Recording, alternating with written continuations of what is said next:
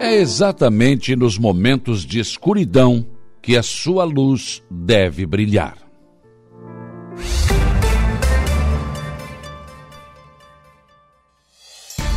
A informação, a opinião. Está no ar, dia a dia.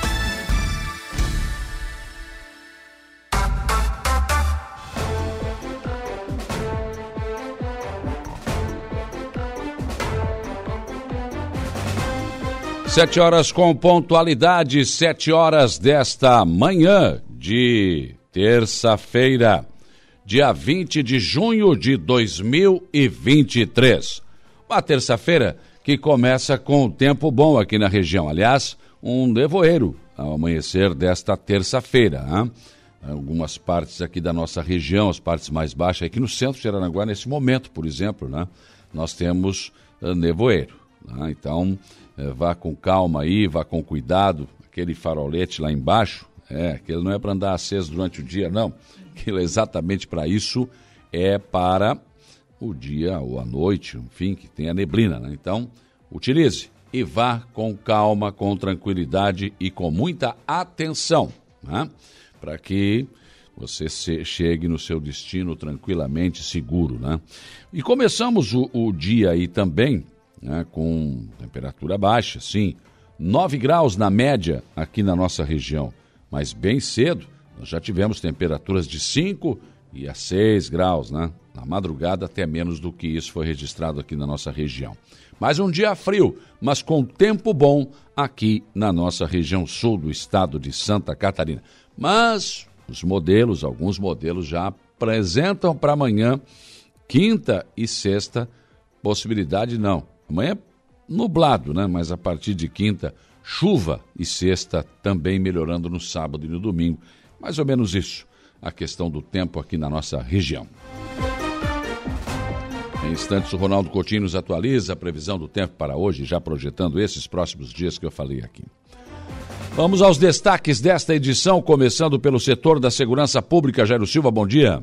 Bom dia, bom dia, Saulo. Olha, no setor policial, na área de segurança, a situação na MESC é bastante tranquila. Nós tivemos ocorrências apenas do, do, final de semana que passou, que a gente relatou ontem, né?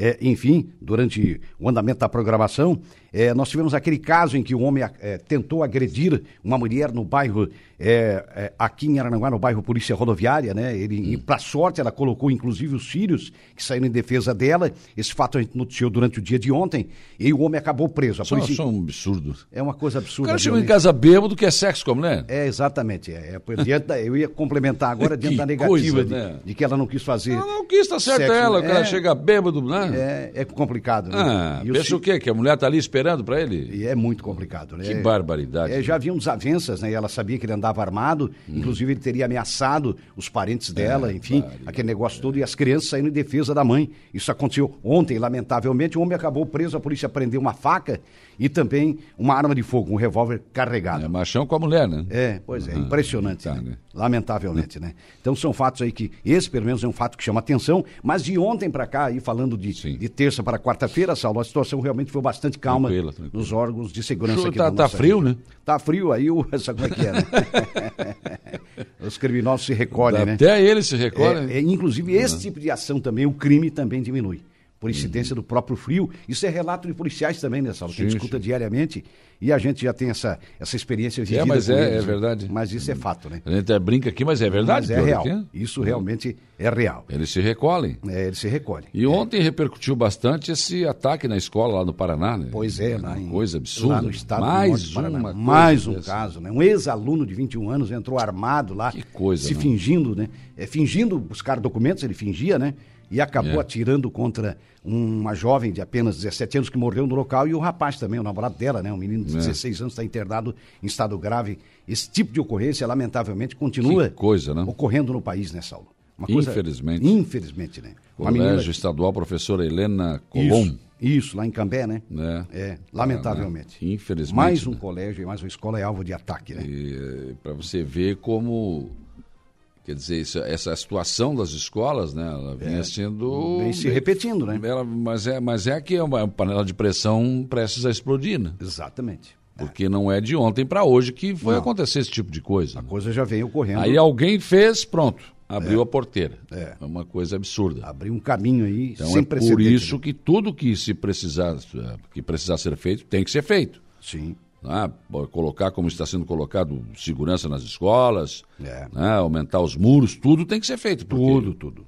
Qualquer é. momento isso pode acontecer em qualquer lugar, porque a gente não sabe mais. É. E selecionar quem vai entrar no colégio. Sim, né? portão fechado. Portão fechado né? Quem sabe até detector de, de metais, né? Como tem nos sim, bancos, né? Sim. Porque eu acho que isso é uma medida que de, de, repente vai ajudar bastante, né? São paliativas, é verdade, mas que pode diminuir, né? Só. Não, não é para colocar pânico na população, não. não mas, mas, a gente não sabe quando não vai sabe. ser o próximo ataque ah, e onde. É, porque, lamentavelmente. Tem maluco para todo lado aí? Tem, e o crime está na mente, né? Está na mente dessa gente, que depois, lamentavelmente, sim. coloca em prática. Esse é, é o fato, né? E aí, um a não ser que estivesse aparelho para ler a mente das pessoas. Né? Aí a polícia lê a mente das pessoas e agora já sabe que o cidadão vai atacar em tal lugar. Alguns são tão previsíveis que até dá, né? Até mas... dá, mas na grande maioria, né? Você sabe que é, é complicado. Mas eh, falando ainda em segurança, Saulo, hum. é, 412 policiais penais é, já foram formados, né? Foi, foi, é, essa posse aconteceu ontem é, em Florianópolis, dada pelo governador Jorginho Melo, e eles já estarão em ação em poucos dias nas unidades prisionais de Santa Catarina. Reforçam, portanto, a gente sabe que é, e é necessário, né? São mais de 27 mil apenados em todo o estado e esse reforço é necessário. É, havia essa lacuna, né? Então, preenchimento Sim. de vagas aí é, a nível de unidades prisionais de Santa Catarina com os novos policiais penais. Outra informação de polícia fora da nossa região, mas os motoboys se reuniram e conseguiram, inclusive, prender, chamar a polícia, né? Hum. Depois que um cidadão andava aplicando golpes contra eles, contra os motoboys. É. é fazia pedido, chegava lá, não tinha ninguém. Ele pedia para pagar alguma coisa adiantada. Tinha motoboy que acabava fazendo esse pagamento, quer dizer, uma coisa estranha, né? Mas de qualquer maneira, enfim. Mas esse tipo de coisa vinha acontecendo e ele acabou preso ontem. Pegaram o cara? Pegaram o cara. Os próprios motoboys Os se reuniram. Nesse frio aí, rapaz, é, trabalhando, né? É, levando lanche, fazendo o seu trabalho. Chega lá, ganhando seu, seu é. pão honestamente. Vê um vagabundo desse e fica é, é. golpeando. O trabalhador. o trabalhador, o coitado, está no frio, numa moto, sabe como trabalha, é que é isso? madrugada aí. É, imagina, trabalha à noite, à madrugada, correndo Absurdo. risco no trânsito, em, to, em, todos os sentidos, né, Saulo? Mas esse acabou preso ontem em, em Criciúma. Se deu mal. Se deu mal. E ontem nós tivemos o aniversário da Lei Seca, né, que pelo menos já salvou muita gente né, no trânsito. Uhum. Né? Ela foi implantada há 15 anos atrás. É, e olha, para se ter uma ideia, os números continuam altos. O último levantamento no Brasil foi em 2021. É, e em 2021, quase 11 mil pessoas perderam a vida por acidentes propiciados, proporcionados por motoristas embriagados. Alguns morreram no trânsito, uhum. outros escaparam, mas mataram é, pessoas alheias à situação, né?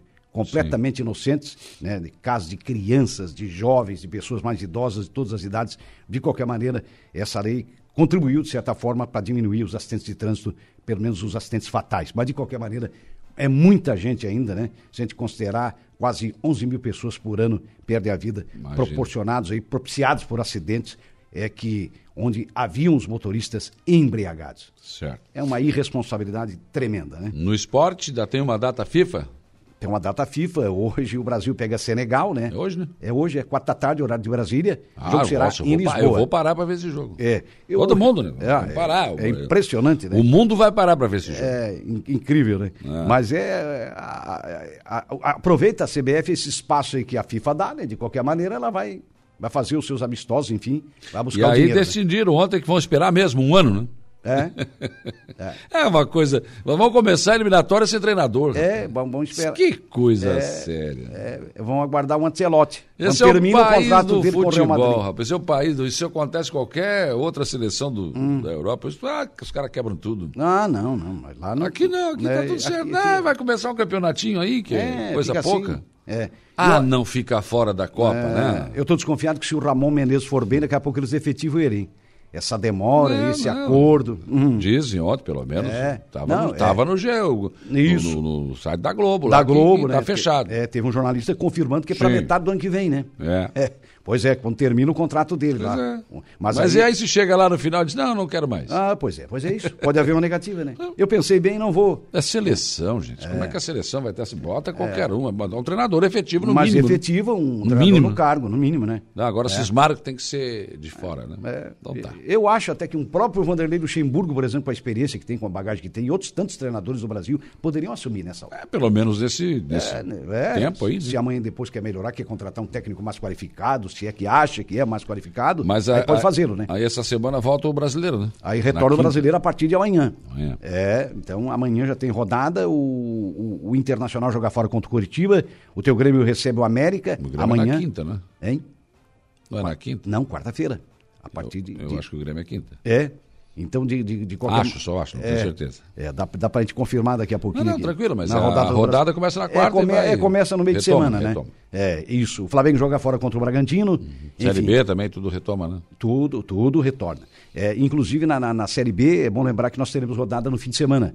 A partir de sexta-feira. No sábado, o Curitiba pega a Chapecoense, lá fora em Chapecó. Hum. É, é a rodada ainda que envolve as equipes de Santa Catarina na Série B. E o retorno já a partir de sexta-feira também na, na segunda divisão do futebol do Brasil, né? Não tem graça sem o futebolzinho, né? Não, não, a gente tá. O, o público está tão acostumado, nós brasileiros, né, Saulo? Né, Mas que- não a seleção. A é, seleção não que diz nada. respiramos o futebol, É, né? a gente gosta, né? É, exato, né? Fica um vazio, né? Fica, fica. Fica um vazio. Fica ali- chato. É, porque o amistoso da seleção, um no sábado e o outro É, na terça. também Então fica um negócio muito vago. Né? E o sentimento está primeiro no time, para depois Ah, na seleção. lógico, né? lógico, Eu acho que é mais ou menos por aí, né? certeza. Aí fica aquele, aquela coisa vaga ali, né? Tudo bem, o É. Jairo Silva volta ao programa daqui a pouco com informações de polícia e a uma da tarde tem as esportivas. 7 horas e 11 minutos, 7 e 11, outros destaques desta edição. Conforme o Jair falou aqui ontem, o governador Jorginho Melo deu posse aos novos policiais penais da Secretaria de Estado da Administração Prisional e Socioeducativa. Câmara de Vereadores de Maracajá terá finalmente sua sede própria. E olha que isso vem sendo discutido faz muito tempo. Agora, sim, vai sair do papel. Padre Daniel Ziri Darouti esteve ontem na Câmara de Vereadores de Araranguá para divulgar a 44ª edição da Festa de São Cristóvão. Na sessão de ontem também foi aprovada uma moção da vereadora Lena Périco, moção de apoio às universidades comunitárias. Mensagem que será levada ao governador do estado de Santa Catarina, Jorginho Melo. Ontem, a reitora da Unesc e presidente da CAF, Luciane Bisolim Sereta, se fez presente à sessão e fez um amplo relato sobre o trabalho das, das universidades comunitárias. Dois anteprojetos foram aprovados ontem também. Um que autoriza o Poder Executivo a garantir merenda escolar diferenciada para estudantes diabéticos, de autoria do vereador Luiz da Farmácia. E outro do vereador Nelson Soares, que institui a semana dedicada à saúde mental nas escolas de educação básica do município de Araranguá e da outras providências. Deputado federal do PSD Ricardo Guide não estaria satisfeito com a entrada do prefeito Clésio Salvaro no seu partido. E, aliás, tem informação de bastidores dizendo que o relacionamento entre o deputado Ricardo Guide e o deputado Júlio Garcia não é mais o mesmo depois disso. Prefeito do Balneário Arroio do Silva, Evandro Scaini, afirmou ontem aqui na Rádio Araranguá que vai à justiça, vai judicializar, vai acionar juridicamente o governo do estado se não receber os repasses das obras que estão conveniadas. Mas ele foi mais longe. Ele disse que corre uma informação dos bastidores de que a própria Assembleia Legislativa estaria pensando em fazer isso, dar um ultimato ao governador. Se ele continuar negando o repasse dessas obras que estão conveniadas, a própria Assembleia poderia ir à Justiça. O que eu acho pouco provável. Mas o prefeito disse isso ontem aqui.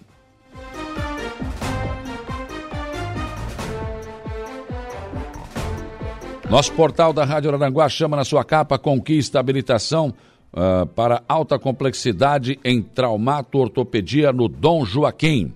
Medida que a gente já havia anunciado aqui há muito tempo. Só que agora, claro, é um processo né, burocrático que acaba acontecendo.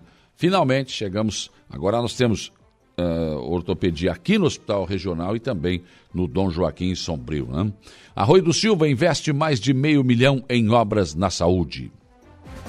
Abre aspas, a gente ficou sem um alimento para comer ou uma cama para dormir, fecha aspas, afirma prefeito de Praia Grande, que agora foca na reconstrução da cidade.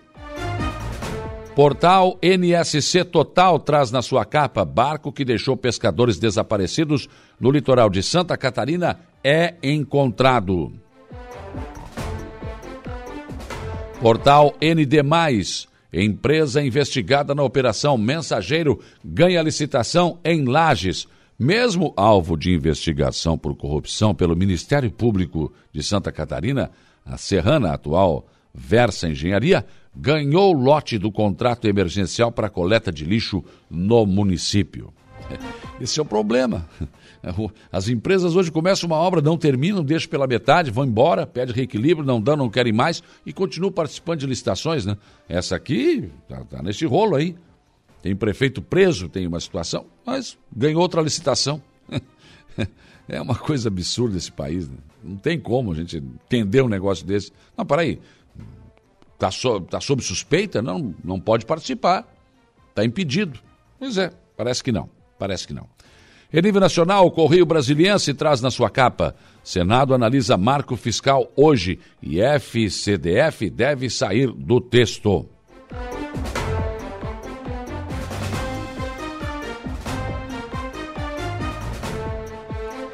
Folha de São Paulo abre manchete nesta terça-feira. Sob crítica, Câmara recua e adia a votação do plano diretor de São Paulo. Texto final é reaberto em meio a debate sobre altura e garagens de prédios.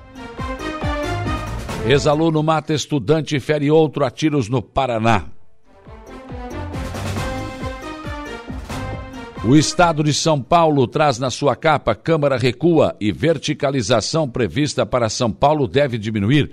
Vereadores estão revendo itens criticados no novo plano diretor. Especialistas veem bolsa mais atraente após anúncio da SP. O Globo Rio de Janeiro. Santos Dumont terá redução de passageiros já a partir de outubro. O governo fará corte gradual do fluxo do aeroporto até a restrição de rotas em janeiro.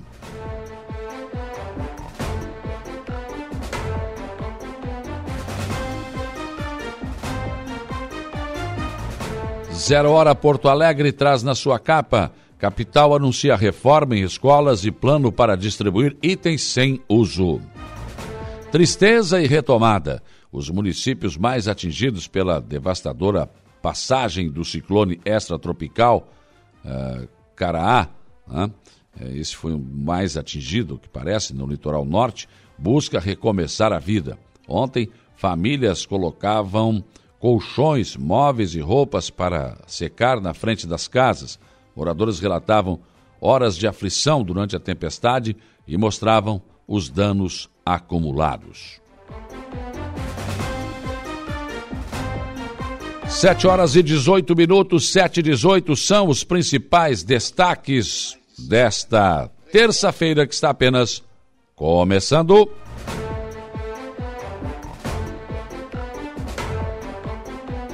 Para você participar da nossa programação nesta terça-feira, tanto faz aqui do nosso programa Dia a Dia, ou do Estúdio 95, apresentado pelo Lucas Casagrande, Hora do Recado com o Reinaldo Pereira, ou com Atualidades, ali com a Juliana Oliveira, ou ainda com o Dia Notícias com a Laor, o Alaor Alexandre, você tem várias opções e uma delas é o facebook.com barra Rádio Araranguá, é muito simples.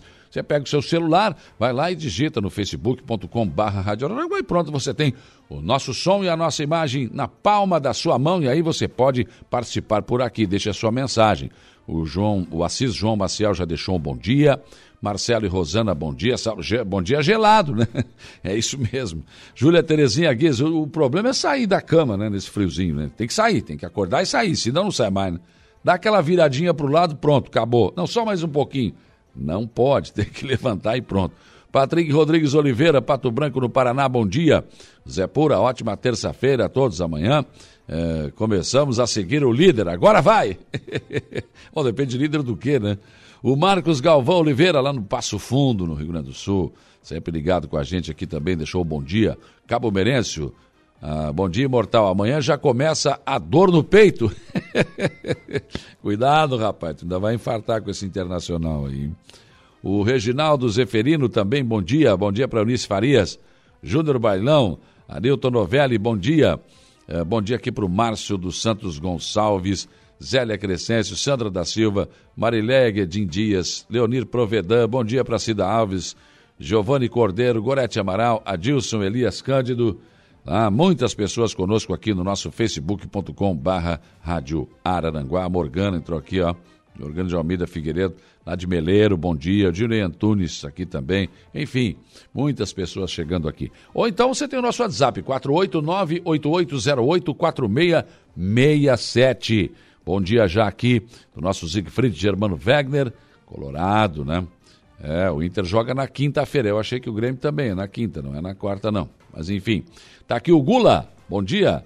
Bom dia também para o Fabiano Belletini, tá lá nos Estados Unidos. A Sofia tá mais perto aqui, né? Deixando o seu bom dia também. O Johnny, aqui de Maracajá também, bom dia. Sandrinho Ramos, bom dia e muita neblina aqui na região do Morro dos Conventos. Aqui no centro agora já, né, já tranquilo, já passou um pouco, né? Mas aí no morro, Sandrinho mandou a foto aqui lá de cima, né? Ah, legal, show de bola. Bom dia aqui, Saulo. Uh... Revista os alunos no pontão do colégio. Não entendi o que se quis dizer. Não entendi. Mas é aqui a Maria Cristina Rocha mandou esta mensagem. Aqui o, o, o Jaime Lourenço também, o João Cândido também. Bom dia para Rita de Cássia da Colorinho, João Viana Matheus, perdão. Né? Enfim, muitas pessoas também conosco aqui no nosso WhatsApp, né? E, claro, você também tem como opção o nosso velho e bom telefone que ainda toca, o 3524-0137. A Renata Gonçalves anota o seu recado e manda aqui para o estúdio que a gente fala aqui, tá bom? E ainda, e ainda, você tem o nosso YouTube. Né? Vai lá no YouTube da Rádio Aranguá, se a sua televisão está ligada na rede mundial de computadores, você pode nos assistir na sua televisão. Muita gente também já faz isso, né? Nosso, nosso portal é o www.radioararanguá.com.br e na Frequência FM, a esmagadora maioria da nossa audiência, 95.5. Eu sei que tem muita gente que não tem acesso à rede social, não, mas acompanha sempre no rádio, né? E essas pessoas, claro, ficam ouvindo e não participam. A todos vocês, o nosso abraço, o nosso reconhecimento. O nosso trabalho é sempre feito com muito carinho, com muito respeito a todos vocês. 7 horas e 22 minutos, 7 e 22. Hoje, aqui no programa, eu vou conversar com o presidente da UAMA, que também participa desse conselho que faz um acompanhamento dos trabalhos no Hospital Regional de Araranguá. Esse conselho está acompanhando né, e quero trazer aqui algumas obras, algo, as coisas que já foram feitas no Hospital Regional desde que o Instituto Maria Schmidt assumiu. Parece que não é muito, é? Pois então, você vai ver que não é bem assim. Né? Estará aqui também, junto com o Roberto Rebelo, né, que além de presidente da UAMA, participa, representando a UAMA, participa desse conselho, né, o diretor do Hospital Regional de Araranguá, Christian Souza. Vamos falar sobre isso. E também todas as informações sobre a sessão de ontem da Câmara de Vereadores de Araranguá, que foi bastante movimentada, né? E que contou também com a presença da reitora da Unesc, né, Luciana Sereta, que também é presidente da ACAF. Aqui no programa você ainda tem o comentário do Alexandre Garcia, previsão do tempo com Ronaldo Coutinho, o Jário Silva nos traz informações de polícia e o Gregório Silveira as informações do Notícia da Hora. Igor Claus está na mesa de áudio. 7 horas e 24 minutos. O dia começa com a informação de que, na manhã de ontem, governador Jorginho Melo, numa cerimônia, deu posse aos novos policiais penais da Secretaria de Estado da Administração Prisional e Socioeducativa. Essa cerimônia foi no centro administrativo do governo, lá no Teatro e Pedro Ivo Campos.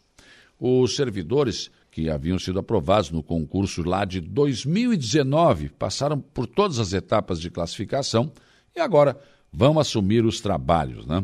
Vão se somar ao efetivo já existente no quadro de policiais penais da SAP. São 412 policiais penais que foram lotados nas unidades prisionais e já estão se apresentando nos locais de trabalho. Em até 15 dias, todos eles estarão nos seus postos. Atualmente, o sistema prisional catarinense tem em torno de 27 mil apenados, eh, considerando todos os regimes. Em Maracajá, um projeto que está sendo tentado há muito tempo parece que agora está saindo do papel, pois foi assinada a ordem de serviço para a construção da primeira etapa né, do que será a, um novo prédio, prédio próprio da Câmara de Vereadores de Maracajá. O prefeito Aníbal Brambila recebeu né, Uh, o diretor de obras João Pedro Risotto, o presidente legislativo João Rocha, os vereadores Valmir Carradores, Solemar Monteiro, Babinha, né? Uh, do arquiteto Guilherme Tomás e Rocha, e os representantes da empresa vencedora da licitação, que é a RS Engenharia e Construção. Então, essa primeira etapa da construção do prédio próprio da Câmara de Vereadores de Maracajá eh, está orçada em R$ 832.471,71 com 71 centavos. E é, terá aí a fundação e dois pavimentos, as lajes e coberturas, e os fechamentos laterais com placas de concretos pré-moldadas, estrutura metálica e telhas na cobertura. Então, essa é a primeira fase que é, seria, na verdade, né, o esqueleto da obra, né? mas que já é um começo para que a Câmara de Vereadores de Maracajá tenha finalmente a sua casa própria. Padre Daniel Ziri Darot esteve ontem na Câmara de Vereadores de Araranguá, onde usou a tribuna para divulgar a 44ª edição da Festa de São Cristóvão. A tradicional festa da igreja do bairro Cidade Alta, né, ela sempre acontece e cada vez mais cresce. Durante o convite feito, o padre ainda lembrou aos vereadores e aos presentes nas galerias da casa a história de São Cristóvão e também a história da festa do padroeiro do bairro. Ontem também foi aprovada uma moção do, da vereadora Lena Périco de uma moção de apoio às universidades comunitárias, solicitando ao governador do estado de Santa Catarina, Jorginho Melo, que os recursos públicos provenientes das bolsas de estudo no estado de Santa Catarina sejam destinadas a instituições de origem pública, às quais revertem todo o valor recebido em ações e serviços para a sociedade direcionando-os para o desenvolvimento institucional e transferindo-os finalmente para a comunidade na forma de melhoria na qualidade de vida, a inclusão social e construção da cidadania.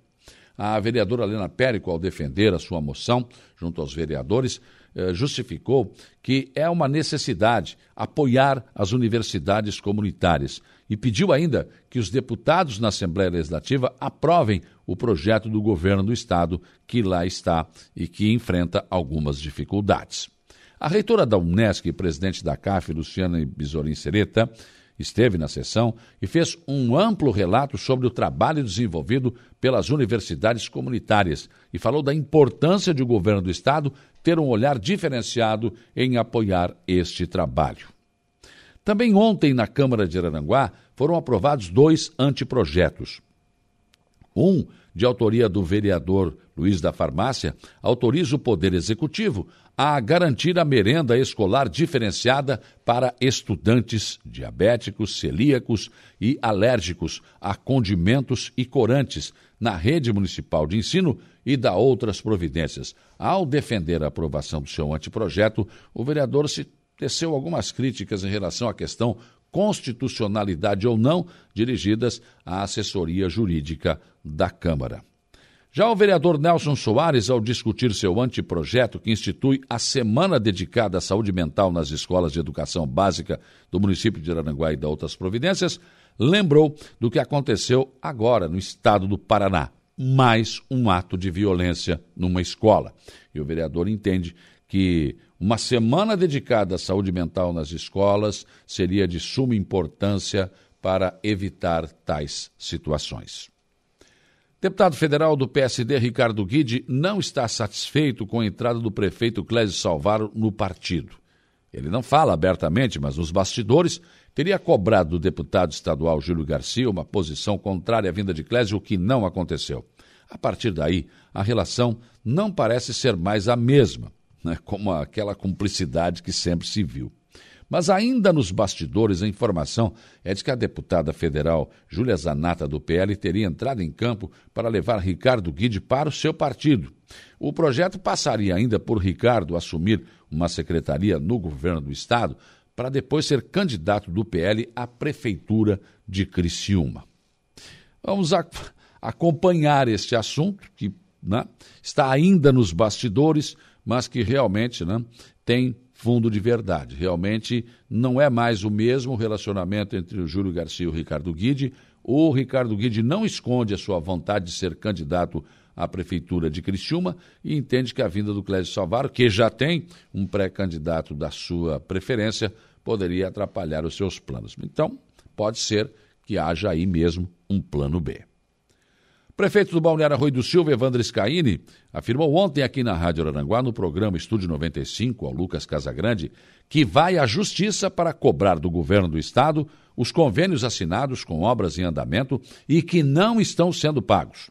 Disse que outros prefeitos também têm a mesma posição.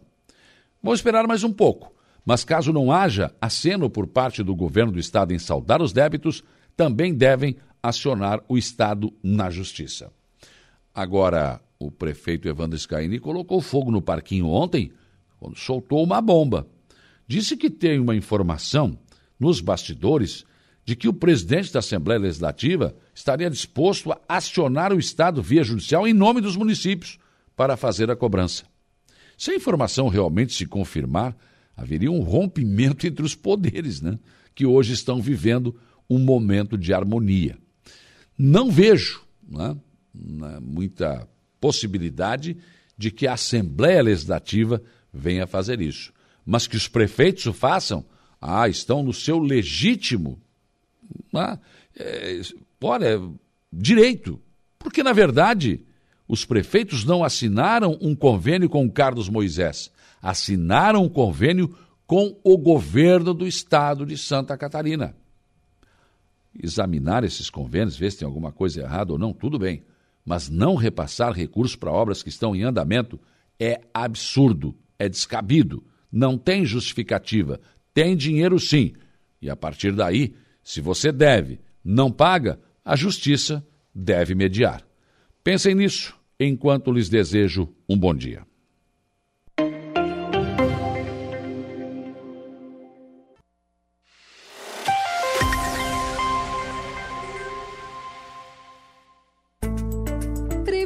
Do tempo. Oferecimento. Faça já sua matrícula. Chame no Whats 999 150 433. Graduação Multi-UNESC. Cada dia uma nova experiência. Laboratório Rafael. Lojas Benoit. Bife Materiais de Construção. E Estruturaço Loja de Drywall. No Distrito Industrial em Araranguá.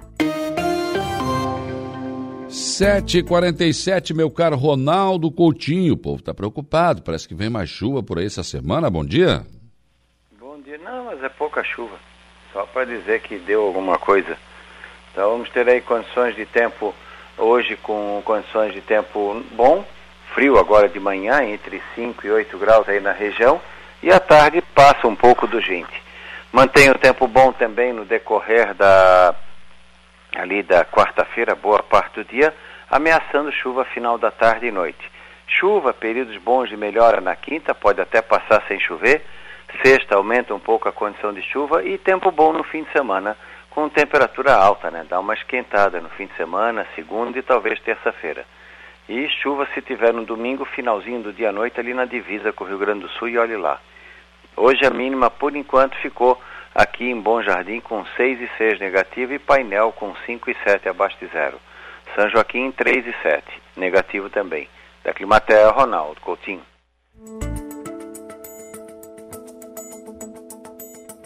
Aproveitou-se do agro para o seu governo dizer: olha, estamos crescendo. É que o agro cresceu nesse ano, com tudo aquilo que foi plantado no ano passado, 23% no primeiro trimestre. E aí subiu o PIB. Por enquanto são consequências, inclusive principalmente da política monetária do Banco Central, de proteger a moeda e o crédito. Essa é a função dele. Está mantendo a taxa Selic enquanto houver sinais de inflação.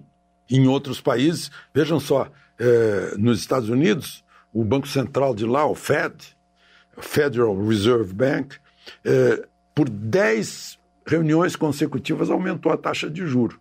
Agora, pela primeira vez, está mantendo para observar. Está entre 5% e 5,25%, que isso para os Estados Unidos é muito alto.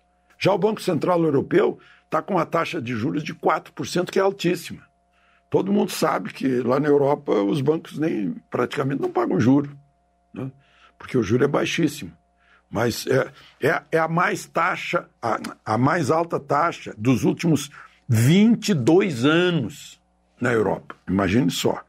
Então, mas foi o trabalho do Congresso também. O Congresso impediu loucuras como eh, voltar a estatizar a Eletrobras, acabar com o marco eh, do saneamento. Né? Agora estão querendo a maluquice de desfazer a reforma trabalhista. Né? Eh, queriam mexer no Banco Central, estão falando menos nisso, né? porque não se brinca com dinheiro. Dizem que o dinheiro não, não aceita desaforo, né? porque é uma questão de credibilidade. Acho que poucos vão lembrar do milagre brasileiro. Eu lembro muito bem porque eu trabalhava no, na, no, no setor de economia do Jornal do Brasil. E eu cobri o milagre econômico. Delfim Neto era o mago das finanças. Uh, o presidente Médici entrava no Maracanã, se anunciava no alto-falante porque ele recebia um, um aplauso incrível por causa do milagre brasileiro. Estava todo mundo empregado, uh, uh, enfim. E o Brasil crescia 11,2% em média por ano. Teve um ano que cresceu 14%. Por que, que eu estou contando isso? Gente, infelizmente, a gente não está vendo agora, eu não estou vendo, o fator que provocou o milagre brasileiro. Otimismo, otimismo, eu disse, e entusiasmo. Estou vendo o contrário, principalmente no agro. O agro está sentindo essa história de marco temporal, ameaça fundiária, apoio ao IMST, Marina vetando tudo, declarações do presidente da República contra os que semeiam suor. Isso. E o grande setor do PIB também, segundo lugar, serviços, também atingido. Na área urbana, eu vejo. Cuidado. Depois não vamos dizer que nos surpreendemos. Não se brinca com credibilidade. Com o dinheiro não aceita desaforo. Ainda bem que o Congresso reagiu e é bom que o Congresso pense a respeito disso. Queria registrar também a juíza Gabriela Hart, que substituiu Sérgio Moro, depois foi substituída pelo, por esse Eduardo Apio, que está sob investigação que andou fazendo ameaças. Né? Enfim, ela se livrou da Lava Jato. Ela não aguentava mais, deve ser decepção com essas coisas que nos decepcionam também. Ela queria ir para Florianópolis, não conseguiu, agora conseguiu ir para a terceira turma recursal do Paraná, que é em Curitiba. É, ir lá para a terceira, décima terceira vara federal de Curitiba, número 13, que eu acho que o número 13 caiu em cima, né? Vai o juiz Fábio Nunes de Martino. Vem de Ponta Grossa. De Brasília, Alexandre Garcia.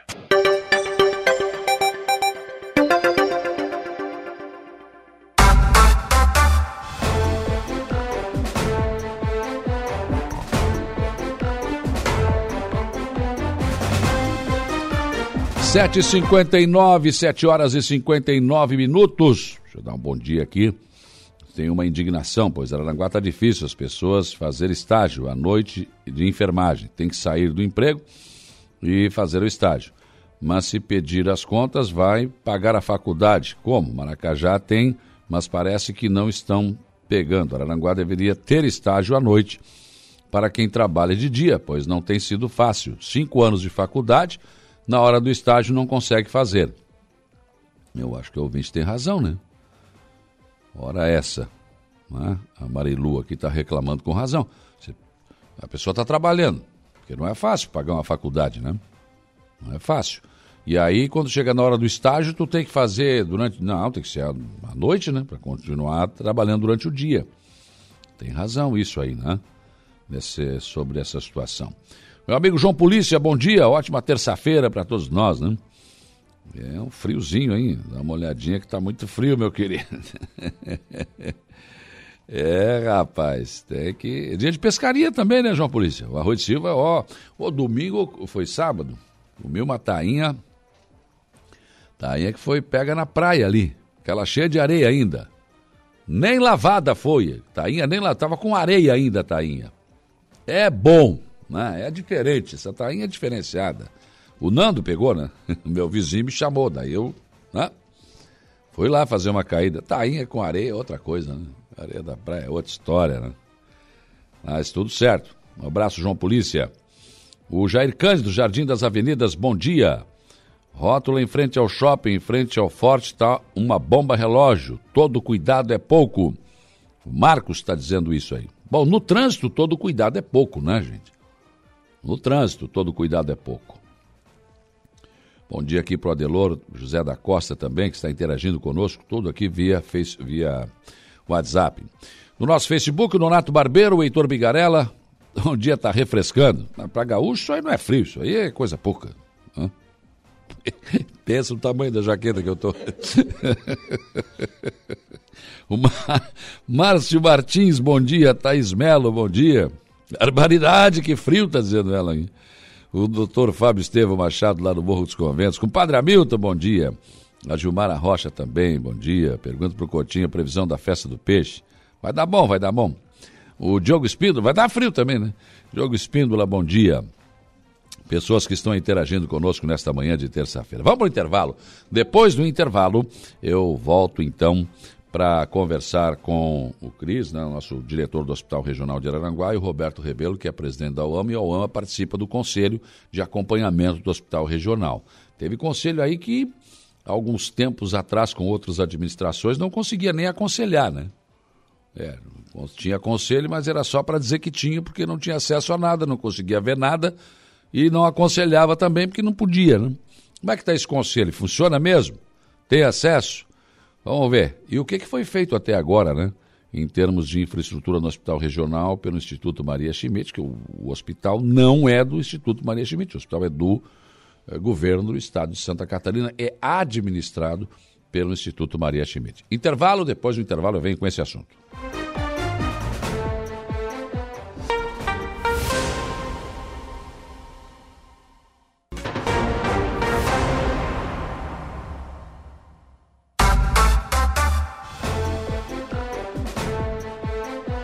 8 horas e 16 minutos, 8 e 16. Temperatura não está subindo muito, não. 9 graus. Mas o sol já apareceu, né? O sol já apareceu, vai dar uma aquecidinha aí, mas não muito. É mais um dia frio aqui na nossa região sul do estado de Santa Catarina. Claudinho, nosso Claudinho. Claudinho do Rachão, né? da Destaque Multimarcas. Tá mandando um abraço pro Roberto Rebelo, que está aqui com a gente, né? E o Claudinho está mandando um abraço aqui para o Roberto, que está aqui exatamente para falar sobre a questão deste conselho que, de acompanhamento é, do, das ações do Instituto Maria Schmidt no Hospital Regional. E ele é presidente da UAMA e participa desse conselho. Bom dia.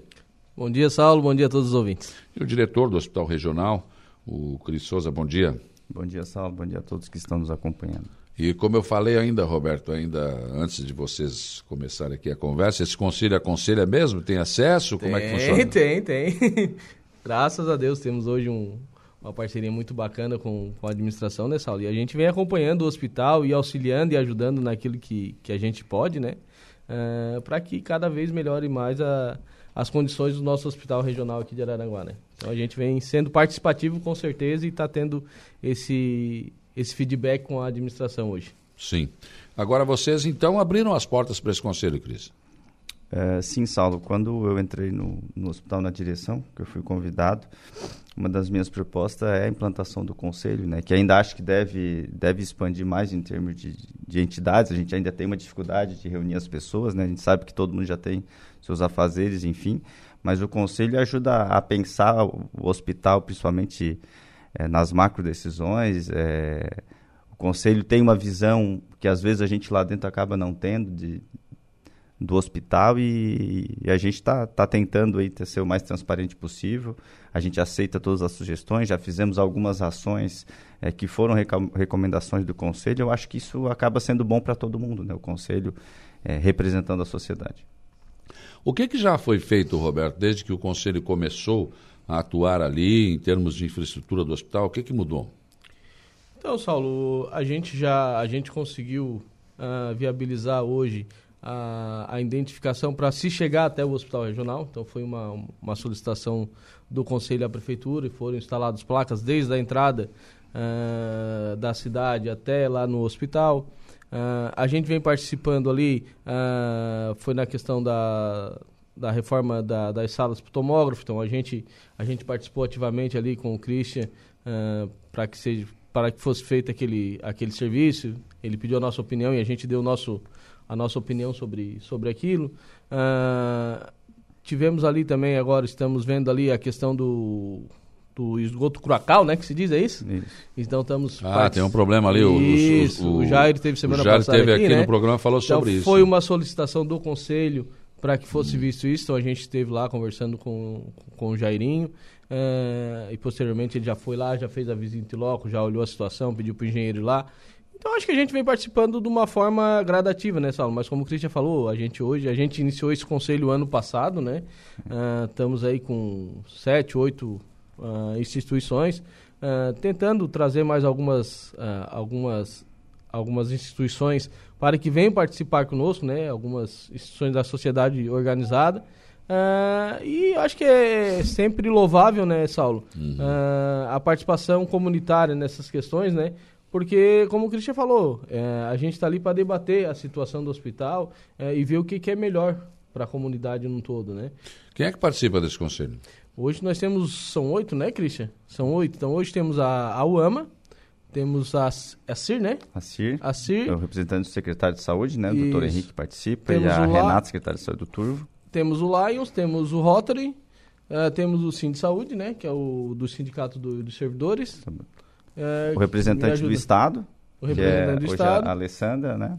É, é um representante da, da instituição, é, que sou eu. Isso, e temos o do, dos contábeis, que é o Fábio, né? Isso, doutor Fábio. Doutor Fábio. Então hoje nós temos oito. Fábio Estevão. Fábio Estevão, que hoje temos oito, então, oito entidades que, são, uhum. que fazem parte desse conselho. E como é que funciona isso, Cris? É, o conselho vê algum problema no hospital e, e indica, olha, nós precisamos resolver isso aqui, ou, ou você também aponta, ajuda a resolver uma situação? É, inicialmente, pelo fato de, de a gente estar dentro, a gente entender mais da, da, da, do funcionamento do hospital, a gente explanou, tirou algumas dúvidas de como que funcionava o contrato do hospital, a gente fez visita em todo o hospital com, com, com os conselheiros, né? É, a gente trouxe algumas, algumas demandas aí a curto, médio e longo prazo, é, para realmente decidirmos é, em conjunto algumas situações. Prestamos conta na última reunião do, do das ações realizadas nesses quatro anos e seis, e seis meses da instituição. Então, assim, é um conselho ainda que está em construção em termos de, é, de ações. É, teve agora a, a, recomendação também de tornar aquela área na frente do hospital de uma região, de uma, um espaço institucional pela prefeitura para estacionamento, que hoje a gente já tem uma dificuldade de estacionamento Sim. do pátio do hospital, apesar de ser um pátio grande, mas a gente está uhum. com, é, com com muitos serviços, né, uma demanda muito grande de pacientes. Então a gente, a gente discute essas ações. Porque tem mais a policlínica ainda, né? Isso, exatamente. E aquela área ali, se não me engano, é institucional, é do, é do governo municipal, é, né? Isso, governo municipal, que a gente, é, acho que foi encaminhado, né, sim, né? O, sim, o ofício para. A gente pra... já fez um ofício para que aquela área institucional que estava sem uso ali, né, fosse transformado hum. num, num estacionamento, seja feito toda a parte uh, de arrumação ali para que aquilo vire um estacionamento para auxiliar na questão da Aliás, ali também tinha uma, um abrigo de passageiro que nunca sobreviveu ali, né? Qualquer vento ele caía. Depois cansaram, acho que não botaram mais. Tinha, tinha um abrigo de passageiros ali, tinha que ter, né? Sim, sim. Quem sabe uma pracinha ali, alguma coisa assim, né? Que é uma área que está ali abandonada, né? Isso, a gente está. Tá, a prefeitura sempre foi um parceiro nosso quando a gente solicitou essas, essas demandas. E a gente está tá vendo isso e eles colocaram à disposição e eles disseram que, que vão realizar essa, essa, eh, essa melhora na estrutura ali para o estacionamento para as pessoas. Sim, ficaria excelente, né? Porque o hospital tem, tem o seu estacionamento, mas que já a policlínica tomou uma boa parte do, do, do- do- estacionamento, né? É. Eu estava vendo uma foto esses dias aérea de acho que uns 20 anos atrás. Então eram pouquíssimos carros né, Ah, estacionados. é. E, Daí hoje, dava, né? É, e hoje é uma quantidade muito grande, até porque a gente tem atendido, inclusive, pacientes da Grande Florianópolis, de outras regiões do estado também. Então, a- aumentou muito né, o, o- o volume de carros no estacionamento e, e o espaço do hospital, que é grande. São dos poucos hospitais onde tem um espaço de estacionamento interno tão grande no estado, mas já está sendo insuficiente, então a gente tem que pensar ma- eh, fora do hospital Sim. também e a prefeitura, como parceiros, colocou à disposição e eles vão, vão sanar esse problema. Sim. O heliponto está funcionando?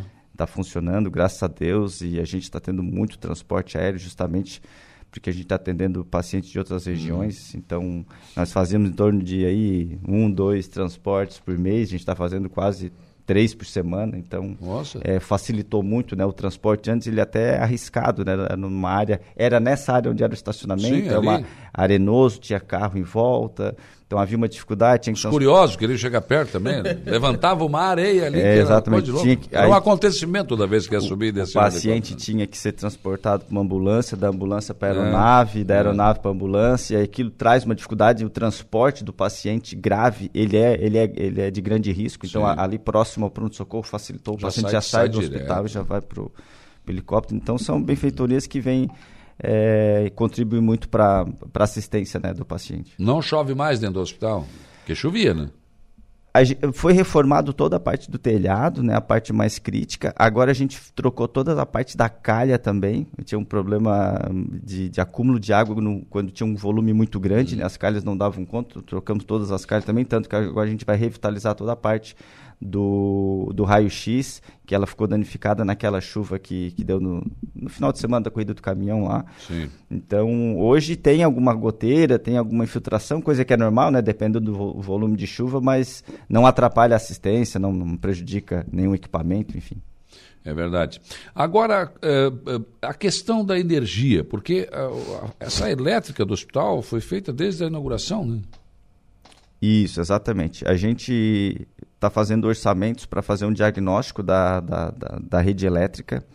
É, duas empresas já apresentaram a proposta, é um investimento alto, o próprio diagnóstico para saber o que, que a nossa rede ainda comporta, se comporta é, mais equipamentos ou não. Nós temos um projeto de climatizar todos os quartos do Hospital Regional de Aranguá.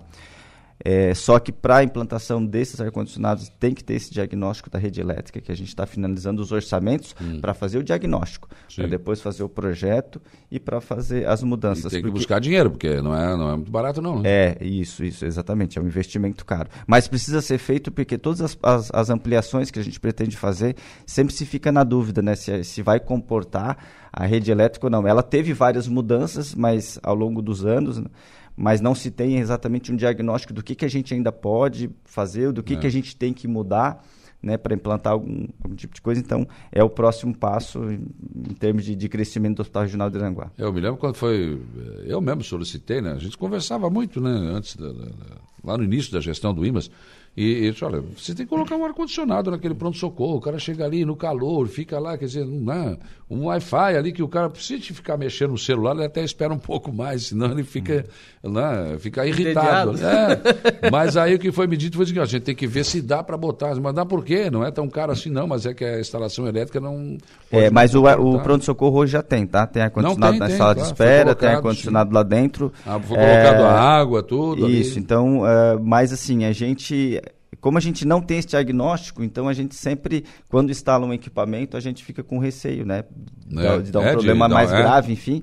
Então, daqui para frente, a gente está evitando a implantação de equipamentos que, que sobrecarreguem a rede, enquanto não ter esse diagnóstico definitivo. Foi como o próprio técnico falou: pode ser que a gente ainda consiga ter, instalar vários outros equipamentos aqui, mas, a Mas, gente vai é. fazer no escuro, não é bom arriscar. Então, primeiro fazer Não. esse diagnóstico, mas é um investimento alto, é uma programação que vai ter que ser feito toda uma mudança de logística, porque a- a- tem áreas que vão ter que ficar sem energia, Sim. por exemplo, UTIs, algumas horas sem energia para eles poderem fazer todos os testes de todos Uhum. os quadros, enfim. Então, até o- a execução desse diagnóstico ele tem que ser bem estudado e tem que ser bem planejado. Sim. Agora, é, como é que nós estamos em termos de UTI? É, UTI adulto nós tínhamos 10 leitos e passamos para 20 leitos o ano passado. UTI neonatal nós tínhamos 5 leitos o ano passado, passamos para 10 e agora aumentamos mais 8. Então saímos de 5 para 18 leitos de UTI neonatal. Mas esses leitos estão sendo pagos? Esses últimos oito que nós abrimos estão sendo em processo eh, de aditivo contratual ainda, mas houve uma necessidade, a própria secretária de saúde Sim. me ligou num dia à noite que estava preocupada, perguntou o que, que a gente podia fazer, porque é um, é um serviço que às vezes é demorado para implantar. Como nós já tínhamos espaço, a dificuldade seria a equipe, eu conversei com a equipe, a equipe se colocou à disposição né, de, de, de atender essa demanda, então acho que em, em 10, 15 dias a gente abriu quatro leitos, abriu mais um leito agora, na verdade tem mais três que a gente deve abrir até o final da semana. Então, por um pedido da própria secretária, e ela deu a palavra dela que né, abre os leitos, a gente inicia todo o rito com relação isso ao é na palavra, aditivo. né? Vocês estão prestando o serviço Estamos para prestando receber serviço. depois. Isso, na palavra dela. Estamos emprestando E. Pois é. e na verdade, não, mas é, existe um Ah, não, rito lógico. de, de aprovação que não depende só dela, Sim, tem que claro. todo um orçamento. O Dom Esse- Joaquim recém agora veio a aprovação né, da, da, da, da ortopedia, né? Isso, exatamente. Então, assim, é, a gente entende que há uma morosidade nessa questão de aditivo contratual, né, dinheiro, de orçamento, enfim. É. Mas naquele momento as crianças não poderiam esperar, a gente abriu e a gente tem confiança de que, Não, não, de que vai receber. Tem que haver confiança. eu, acho que, nessa- eu acho que primeiro a vida e depois Sim, sim. a parte financeira a gente se entende. Como, Como é que diz, está a taxa de ocupação de leitos aqui? né? Altíssima. É? Altíssima, é. Também. É, também. Menos, Mas- menos, mas- menos, menos do que outras regiões do estado. Mas está ainda- vindo pacientes de fora? Está vindo paciente de fora, Ah, sim, por sim. isso, né? É, os leitos de UTI, principalmente, eles são estaduais, né? A regulação é do É, Estado. é. Quem controla é o Estado. Sim, então, se precisar de um paciente lá do oeste e lá estão todos ocupados, o paciente acaba vindo para cá. A nossa região ainda é uma das mais confortáveis em termos de ocupação de leitos. tá? Outras regiões do Estado estão mais críticas. Não tem tantos problemas de respiratórios, né? E não dengue também não tem tanto. Exatamente. Mas é o norte. Isso. Joinville, é. Grande Florianópolis, Norte. Ali está difícil. Isso, Tá exatamente. Bem, bem é. complicado. Isso é normal, Cris, pela tua experiência na, na- na área da saúde? Porque, cara, é muita infecção ou será que é um pós-Covid? É, a gente observou que aumentou muito a demanda de internações de pacientes graves na, na rede hospitalar. Eu não sei te dizer, não li nada com relação a isso, se é consequência do Covid ou consequência do próprio isolamento que a gente teve durante dois anos e depois a gente voltou a ter a nossa vida normal. Querendo ou não, a nossa imunidade ela tem que ela tem que ser exercitada e quando você faz o isolamento, querendo a imunidade, ela pode diminuir. Então, tem algumas teorias de que foi pós-pandemia. Agora, se foi do Covid ou se foi do isolamento e que, enfim, a- a- ainda estamos É. estudando, eu não, eu não li Mas- nada mas dá científico né? com relação a isso. Porque o Covid atacava o quê? O sistema respiratório? Exatamente, é. Então, pode, pode, pode É. sim estar atrelado. né? É, um outro fator é a prematuridade, né? Então, isso, isso já está comprovado que o Covid, ele, ele levava à prematuridade. Então, a gente tem ah, muitos casos de, de crianças nascendo, né? Pré-termo. E aí isso aumenta a ocupação da UTI neonatal também. E, e isso sim, a a Covid deixou essa, eh, essas- esse problema. Então, foi por causa da pandemia e agora, né? Eu não saberia eh, dizer exatamente. não há dado se- científico para comprovar é, isso, Que eu, né? que eu saiba, não. Nadir do Centro pergunta por que, que tendo um hospital desse porte em Araranguá, eles encaminham pessoas para Meleiro, para Turvo e outras cidades. A rede hospitalar funciona da seguinte forma: há uma regulação do Estado que controla todos os serviços. Eu vou dar um exemplo. Você tem que fazer uma cirurgia geral. Chegou o seu momento na fila para fazer a cirurgia. Qual é o hospital que está oferecendo esse serviço? Vários hospitais oferecem esse serviço. O Hospital Regional não consegue é, absorver toda a demanda. Então, Sombrio opera, Timbé opera, Meleiro opera, Turvo opera, Praia Grande opera, Nova Veneza opera. Então, assim, chegou a sua vez para fazer uh, o procedimento, onde que tem o serviço disponível nesse momento? Então, eles utilizam a rede hospitalar, normalmente Sim. regional, se não consegue da região, vai para outras regiões. Então, a gente recebe paciente de Lages para fazer cirurgia, recebe paciente de outras regiões, por quê? Porque às vezes chega a vez daquele paciente, não tem próximo ao domicílio, ele acaba indo para outro domicílio. Então a rede ela é estadual, por isso que às vezes o paciente sai daqui, Sim. faz cirurgia, mas normalmente o paciente fica na região. Certo. Então, mas o que ela falou mesmo, né? Aqui na região, né? Meleiro, tudo, é. enfim. O, a Leonie Elias do Jardim Sibério pergunta por que, que não tem campainha nos quartos, né? Quando o paciente fica mal, não, não tem como chamar ali. A Leonie está perguntando isso. É, não são todos os quartos que não têm campainha. Exata, alguns quartos eles realmente não têm campainha. Está no processo de compra. É um investimento alto, por incrível que pareça, são mais de 100 mil reais é mesmo? É, para colocar a campainha no, nos quartos que estão faltando. A gente já tem esse orçamento. É, campainha é investimento o, o, contrato que a gente tenha de custeio de serviço, esse investimento você tem que abrir um processo com o governo do estado, mas enfim, a gente já tá, já tem os orçamentos, já tem o processo de encaminhamento, mas tudo requer investimento, né? Então, uhum. é, realmente a usuária tem razão, a campanha é uma coisa que tem que ter, os quartos que não tem campanha a gente acaba tendo uma tem que ter uma vigilância maior por parte da equipe, mas que a gente está tentando já sanar esse problema que já vem de muitos anos também. É.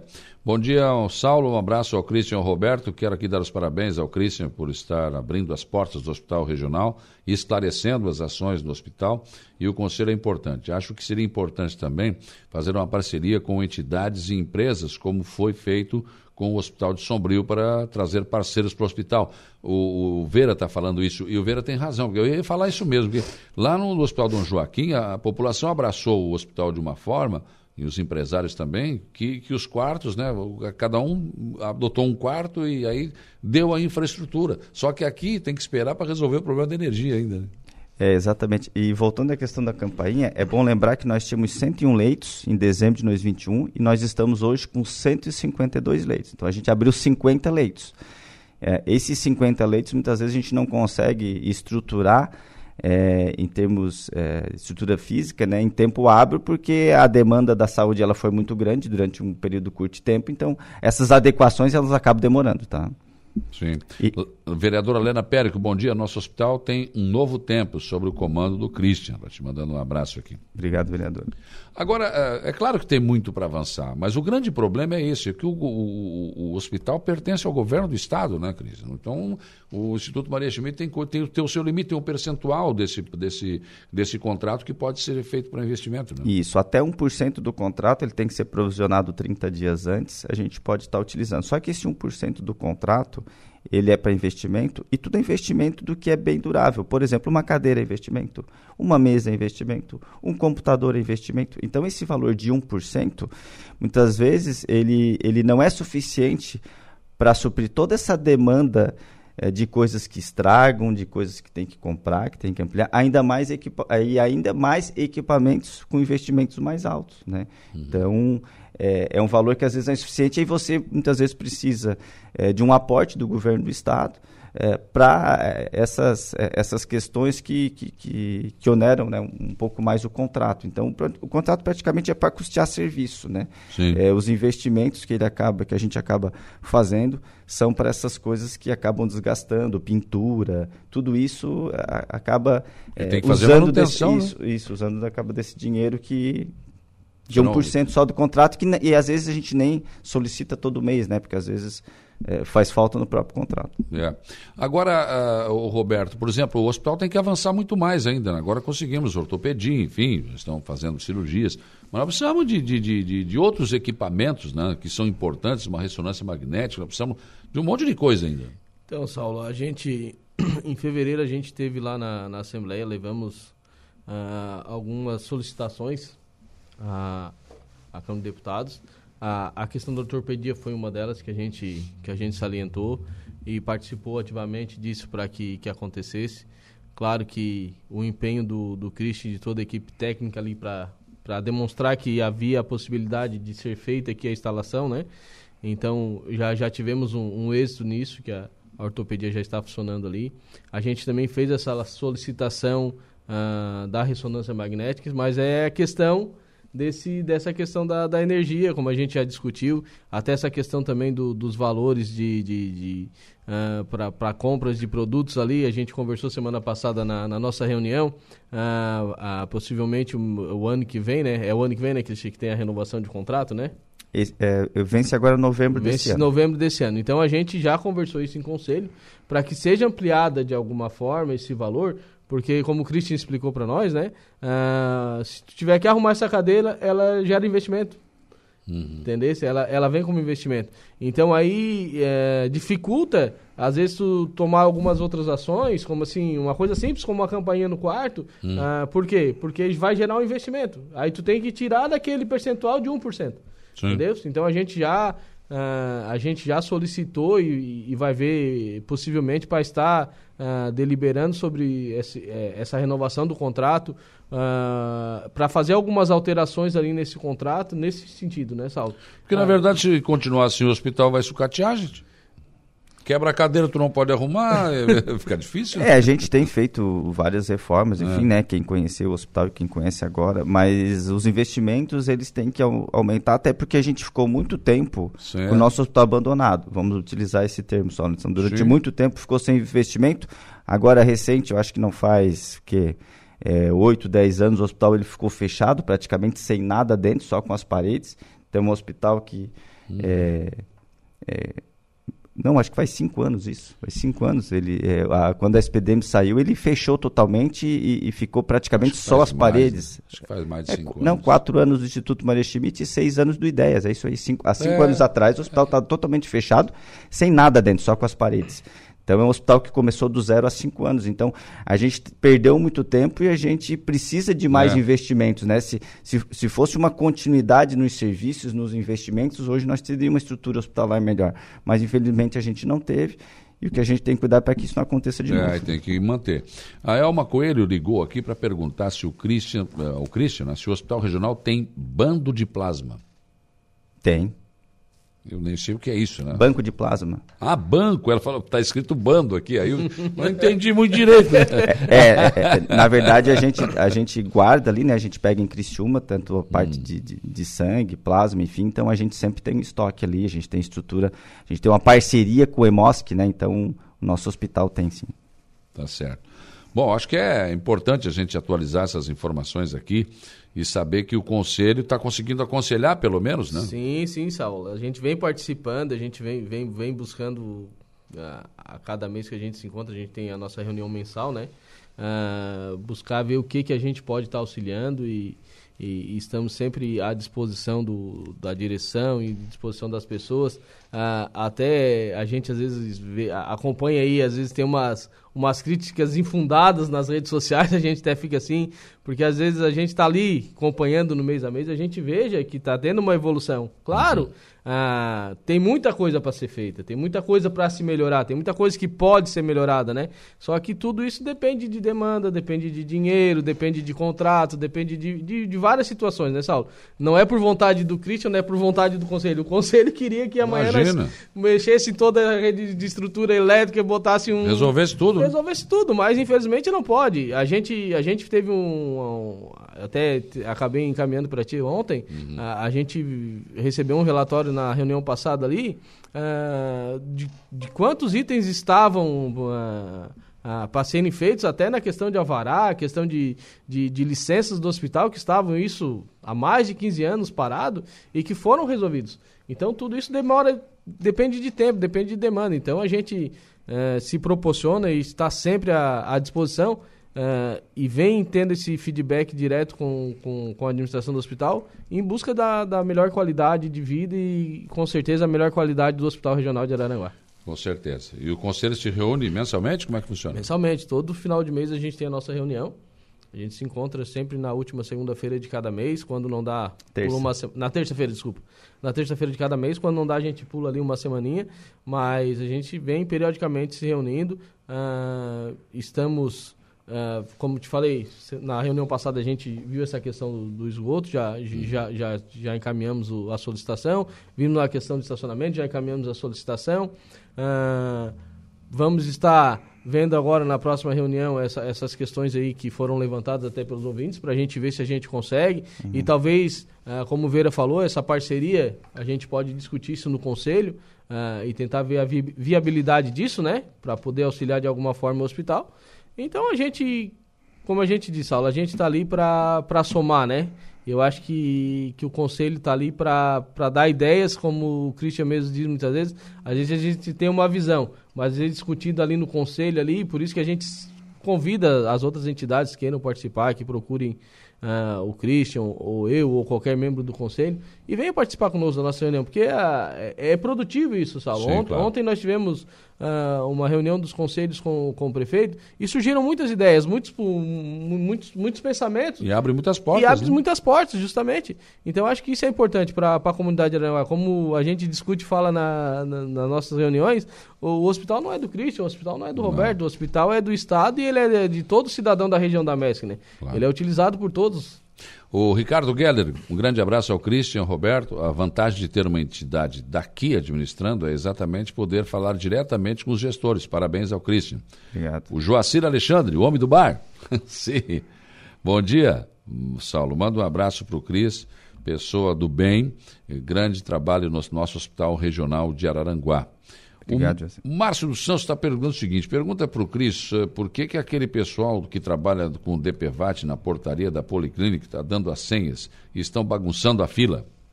Não, a gente não tem nenhum trabalho de, de DPVAT. Na entrada ali é um funcionário do hospital que ele distribui a senha de manhã. Eu desconheço esse fato, posso até averiguar, mas a gente não tem nenhum serviço de DPVAT na frente do, da Policlínica, pelo menos vinculado ao hospital. Hum. Posso dar uma olhada. E quem entrega a senha é um, é um, é um funcionário nosso que controla esse fluxo na entrada ali e entrega a senha. Mas eu, vou, eu posso dar uma olhada, Dá uma né? olhada, pode estar acontecendo alguma coisa que... Isso, é. que não se sabe, todo dia tem uma coisa nova, né? Exatamente. uh, Valdíria Antunes, bom dia, Saulo, bom dia, Cris. Parabéns pelo excelente trabalho no Hospital Regional. Muitas Obrigado. manifestações. O Clailton, vereador do Arroio de Silva, ligou para parabenizar o belo trabalho do Cristian, pessoa muito humana. Então tá aí. Obrigado. Acho que é bom a gente ouvir também elogio, não é só, só crítica, né? reclamação. é, é, a gente tem essa cultura de às vezes reclamar é, mais do que, do do que, que elogiar, mas graças a Deus a gente tem recebido assim várias manifestações positivas, Saulo. E, e todas elas são bem-vindas, né? A crítica eu acho que ela serve para te melhorar. Sim. É, os elogios servem como motivação e, ao mesmo tempo, aumenta ainda mais o compromisso de manter o, o serviço. Então, acho que é isso mesmo. Acho que é, tem que aproximar o hospital da sociedade. Eu sempre falo, o hospital é, é, do povo e o povo tem o direito de exigir aquilo que, né, que, que é de direito seu, que é ser bem atendido, que é dar soluções, enfim. Muito obrigado, Roberto, pela presença aqui.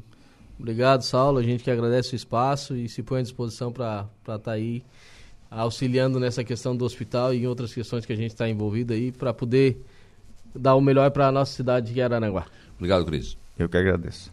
Tudo bem, eu vou para o intervalo, 8h46. Depois do intervalo tem informação de polícia com Jairo Silva e tem também Gregório Silveira com a informação do Notícia da Hora e ainda hoje as informações da sessão de ontem da Câmara de Vereadores de Aranaguá, que teve aprovações de dois anteprojetos, teve a presença da reitora, a magnífica reitora da Unesc e presidente da CAF, Luciana Bisolin Sereta. Eu conversei com ela e também a presença do padre Daniel Ziri, que foi falar sobre a festa de São Cristóvão. Intervalo agora.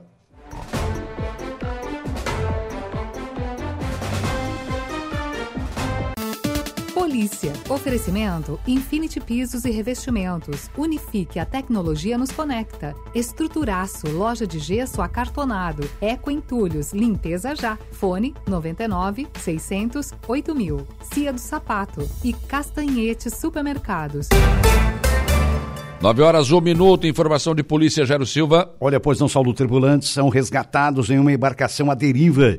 É o resgate de três tripulantes à deriva de uma embarcação aconteceu na madrugada de hoje, desta terça-feira, dia 20, por volta da meia-noite e meia, na Praia dos Moles, em Laguna. Segundo o Corpo de Bombeiros Militar de Tubarão, a embarcação resgatou e deslocou três homens que estavam no veleiro Prisma, que se encontrava à deriva por problemas e pane no motor.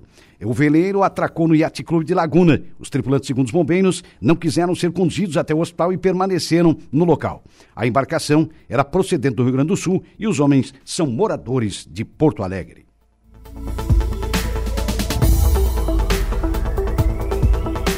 As entrevistas que viram notícia. Dia a dia. 9 horas e 3 minutos, 9 e 3. Temperatura em 11 graus aqui na nossa região. Manhã fria de eh, terça-feira.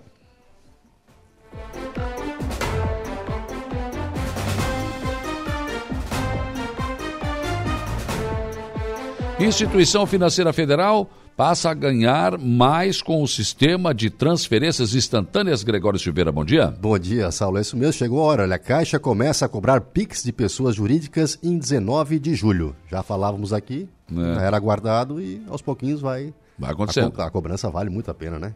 Se arrecada ah, muito com Pix, né? Imagina. A gente conversava aqui que ia, logo, logo ia acontecer e aos pouquinhos a, a apertando também... o cerco, né? É verdade. O pessoal quer arrecadar. Eles querem dinheiro e vão meter a mão no nosso bolso, né? Pega um pouquinho do Pix, pega um pouquinho do combustível, pega um pouquinho do arroz, pega e vai, né? É verdade. E vai, né? E a gente cada vez mais pobre, né? Porque o salário não acompanha também, né? É, Esse é o problema. E o país chegando a ser um dos maiores na cobrança da carga tributária do, do mundo, né? Sim, né? Então, é absurdo. Parado, né? E o retorno não, não se tem. Esse é o problema. É, é se problema. pagasse tivesse serviço, né? retornasse em serviço, tudo bem, mas não é o que. É, a realidade não é essa, né? Vamos lá, notícia da hora com o Gregório Silveira. Notícia da hora. Oferecimento: Giasse Supermercados, Laboratório Bioanálises, Civelto Centro de Inspeções Veicular, Lojas Colombo, Rodrigues Ótica e Joalheria, Mercosul Toyota e Bistrô e Cafeteria, Hotel Morro dos Conventos. A partir de 19 de julho, as pessoas jurídicas clientes da Caixa Econômica Federal começarão a pagar para fazer PIX. Autorizada pelo Banco Central, a cobrança da tarifa para empresários que usam o sistema de transferência instantânea é praticada pela maioria dos bancos, mas não era feita pela Caixa Econômica Federal. Em nota, o banco desmentiu falsas notícias que circularam nesta segunda-feira de que a tarifação atingiria outros tipos de clientes. A Caixa destacou que pessoas físicas, microempreendedores individuais e beneficiários de programas sociais continuarão a fazer PIX sem cobrança. Em comunicado, o banco informou que a tarifa a ser aplicada às empresas que fazem PIX será uma das menores do mercado. Os detalhes das tarifas de envio e recebimento de PIX para pessoa jurídica privada você confere no nosso portal radioarananguá.com.br. Eu sou Gregório Silveira e esse foi o Notícia da Hora.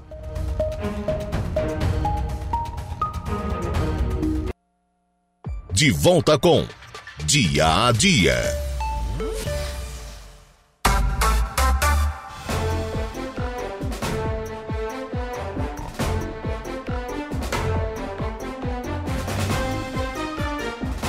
9 horas e 23 minutos, 9 e 23, 12 graus a temperatura. Ontem foi noite de sessão da Câmara de Vereadores de Araranguá, que aprovou um projeto de lei complementar do Poder Executivo que institui a contribuição de melhoria eh, para calçamento de ruas na cidade. Também um projeto de lei do Poder Executivo que autoriza o Poder Executivo Municipal a conceder auxílio financeiro à Associação Empresarial de Araranguá, no extremo sul catarinense. Ainda um projeto de lei do Poder Executivo que autoriza prestar apoio à Associação de Pilotos de Santa Catarina.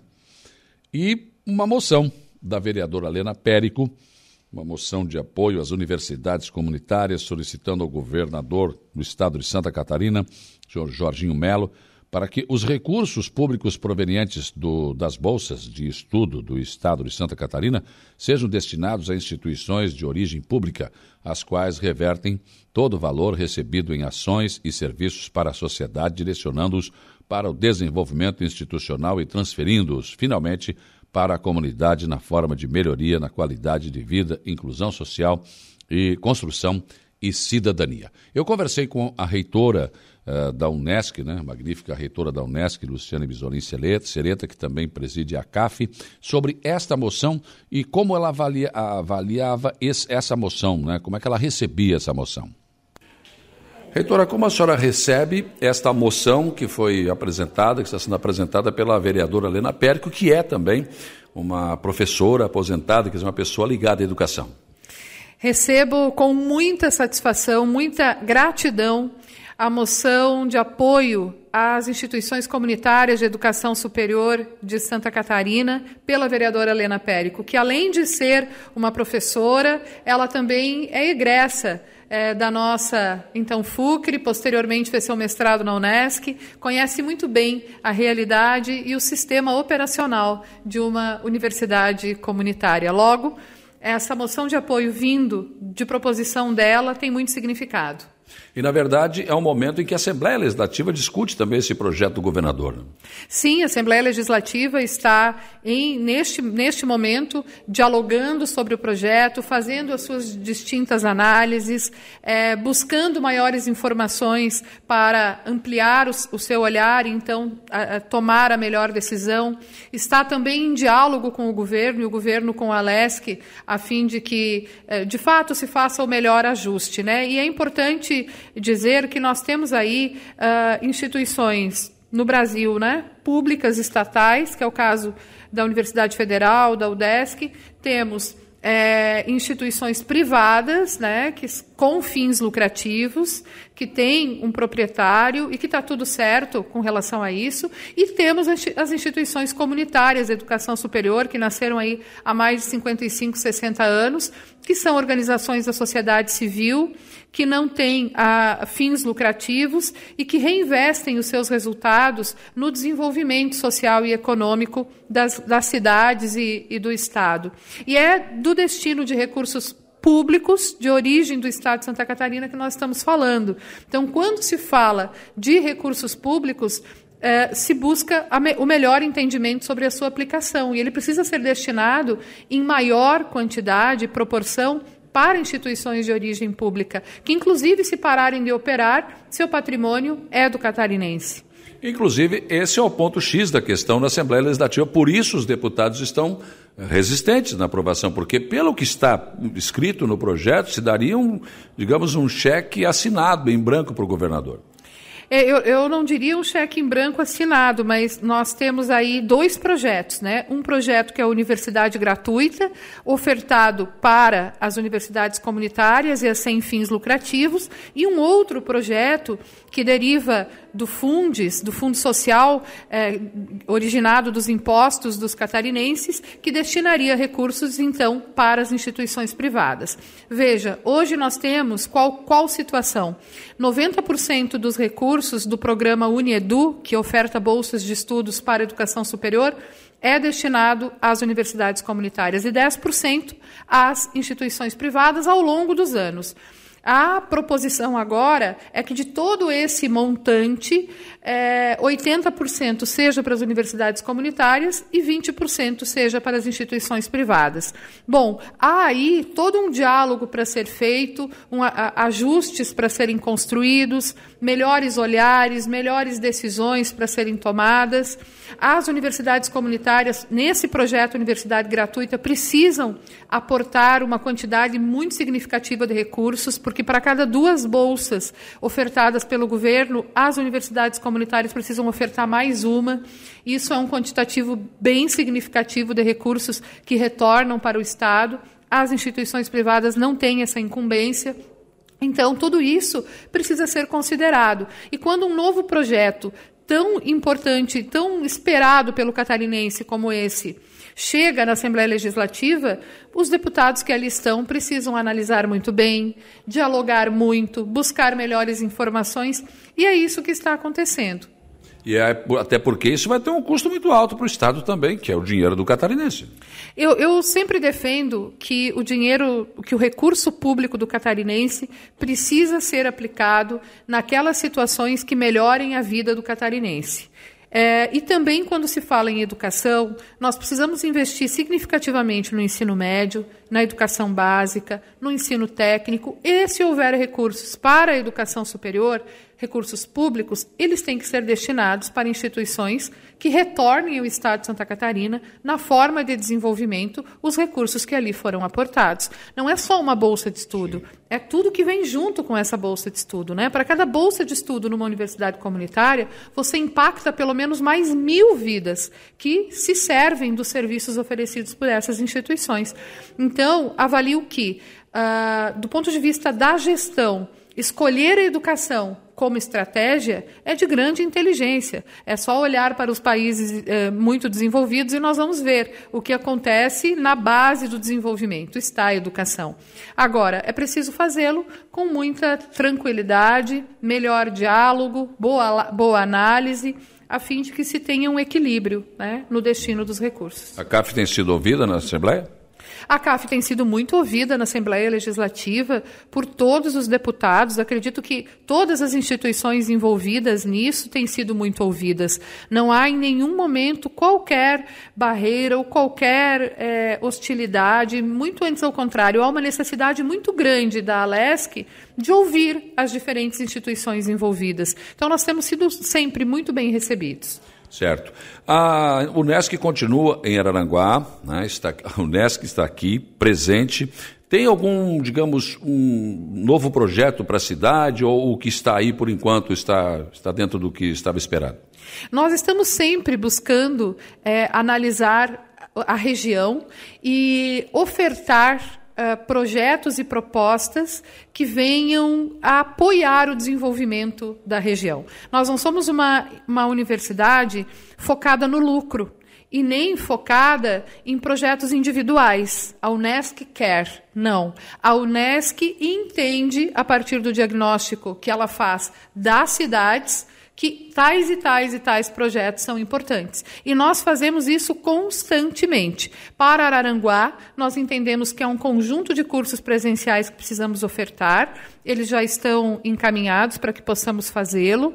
Nós temos aí todo, toda essa, essa questão do desenvolvimento por meio da inovação e da tecnologia, que nós estamos juntos, buscando aí frentes que venham a apoiar a implantação de um centro de inovação aqui, que tenha a possibilidade de incubar novas ideias mentorar essas novas ideias, transformá-las em novos negócios e ajudar a, a pujança dessa região aí a ser ampliada ainda. O, a elaboração do plano de desenvolvimento socioeconômico das cidades, ela nos apontou os projetos portadores de futuro. E eles estão muito relacionados ao setor turístico, à gastronomia local, ao, ao, ao desenvolvimento é, é, de toda essa parte turística e cultural, que ela é uma região belíssima e ela precisa ser aprimorada. Então, nós estamos muito dedicados também a encontrar, a, a, a encontrar oportunidades que, somadas às que já tem, ajudem a região a crescer. Magnífica reitora, é sempre um prazer conversar né? e, e atualizar até as informações da Unesc, do trabalho feito na CAF também. Acho que agora esse é um projeto importante, precisa ser discutido com todos os catarinenses. Muito obrigado pela sua gentileza nos atender. Muitíssimo obrigada. É sempre um prazer conversar com vocês que levam a informação de qualidade e credibilidade ao cidadão da nossa região. Muito bem, aí portanto a nossa conversa com a magnífica reitora da Unesc, né, Luciane Besouro Sereta, que também preside a ACAF.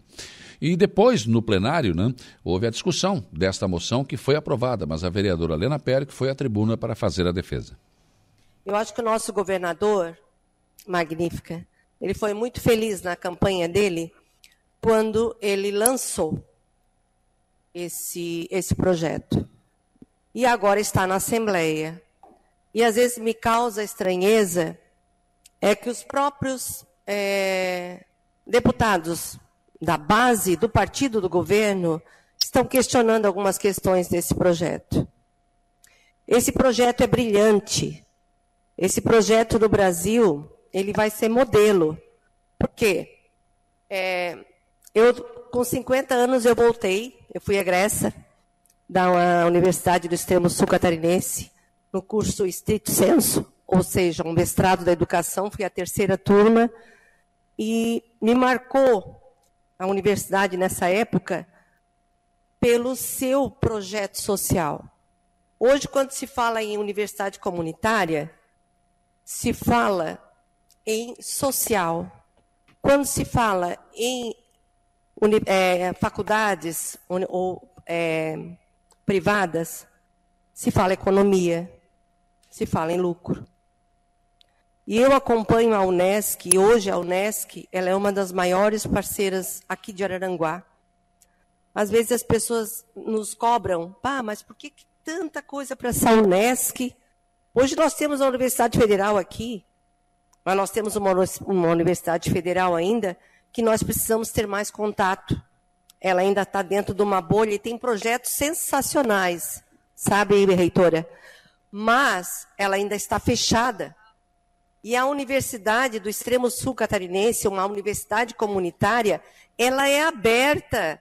Ela faz o social. Eu estive lá no fórum e quando eu vi que a bacia do Rio Araranguá, ela terá mais de um milhão recursos da universidade. Então nós não podemos ficar brincando. Eu não tenho medo de qualquer crítica. Eu sou uma educadora. Eu fiz parte de uma escola pública por 32 anos e eu não vim aqui, não tenho medo de falar e de lutar pela universidade comunitária. Porque todas deveriam ter esse papel. Esse papel de fazer o, o social, de ser parceira de órgão público. Eu acho que chegou a hora de ela ter essa parceria.